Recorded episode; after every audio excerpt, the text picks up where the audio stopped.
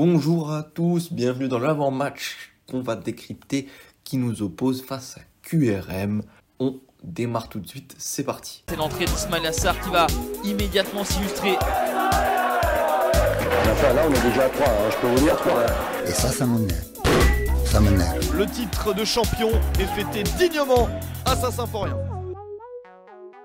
Comme je l'ai martelé parce qu'on en est fier et donc euh, il, faut, il faut le dire quand, les choses vont bien aussi, sur nos 5 derniers matchs, on compte 4 victoires et seulement un nul avec un total de 12 buts marqués et seulement 4 buts encaissés, ce qui nous fait un peu moins d'un but par match. On remarque une certaine solidité défensive qui fait plaisir.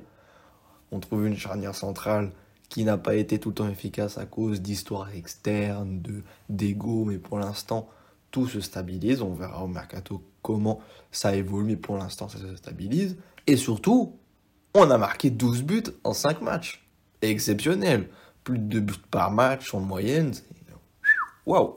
QRM sur les 5 derniers matchs, c'est pas mal non plus. Malgré une 9 place, ça ne reflète pas la dynamique qu'ils ont actuellement, puisque sur les 5 derniers matchs, ils en sont à 3 victoires qu'ils ont fait consécutivement un nul qu'ils viennent de faire et une défaite, ce qui est un bilan tout à fait honorable et même inquiétant. QRM vient donc de faire un nul face au SC Bastia et on rappelle que c'est la septième équipe à l'extérieur avec 12 points pris sur les 25 qu'ils ont comptés. Tout à fait honorable et un peu inquiétant pour nous. Surtout qu'en ce qui nous concerne, à domicile, on est seulement la neuvième équipe avec seulement 15 points pris sur nos 28. Des stats qui ne nous rassurent pas forcément, mais qui ne nous inquiètent pas plus que ça, puisque les formes à l'extérieur et à domicile changent toujours. Et là, je pense quand même, vu la réduction des places faites par le club à moins 40% partout, on aura un stade qui sera à peu près rempli pour un mois de janvier.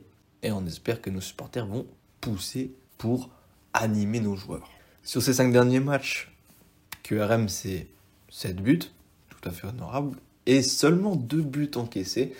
Attention, attention à cette équipe qui joue énormément en bloc bas, qui en abuse beaucoup, ce qui fait qu'ils ont fait beaucoup de nuls au cours de la saison, 7 nuls, pour seulement 6 victoires et 5 défaites.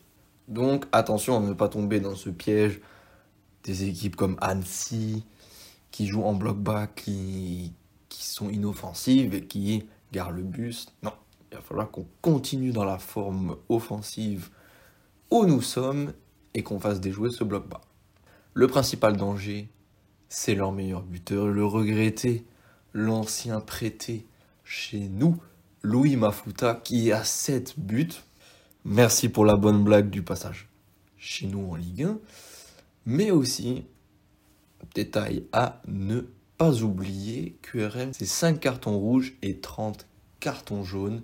Ils font beaucoup de fautes. Attention à la montée en pression pendant le match. Ils en font environ 15 fautes par match et nous seulement 13, 14 environ. On est à peu près sur des standards similaires. Mais donc attention à la, montée en pression. Il faut rester comme face à Nîmes. Un match tranquille, calme, où on pose notre jeu et on ne cède pas à la pression puisque en, cette saison, on est un peu spécialiste avec 7 cartons rouges, des cartons rouges cette saison. Bordeaux ne joue pas de gros puisqu'il joue Amiens à domicile, donc on va pas se focaliser sur une défaite d'un concurrent, mais se focaliser sur notre victoire.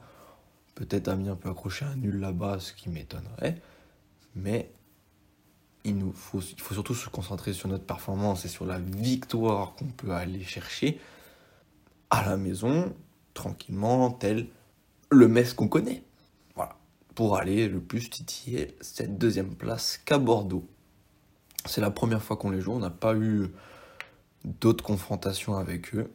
En ce qui concerne les petits joueurs que je vois se démarquer, je mets une petite pièce sur Sheikh Sabali qui a fait un énorme match face à Nîmes, j'espère qu'il va réitérer la performance si euh, Bologna ne nous fait pas de surprise, de mauvaise surprise du coup et ne le met pas titulaire, et sur un bon Mikotadze qu'on espère titulaire et qui confirme, puisque quand Mikotadze va bien et est en forme, le FCMS va bien aussi. Mais toujours, moi j'aimerais qu'on rende un peu à Jalot le travail qu'il fait. Donc je lui passe un petit shout-out et on, on voit ce que tu fais. T'inquiète pas, on voit ce que tu fais. Sur ce, je vous souhaite un bon match. Allez Metz et rapportez-nous ces trois points. Enfin, gagnons ces trois points à la maison plutôt. Ciao ciao.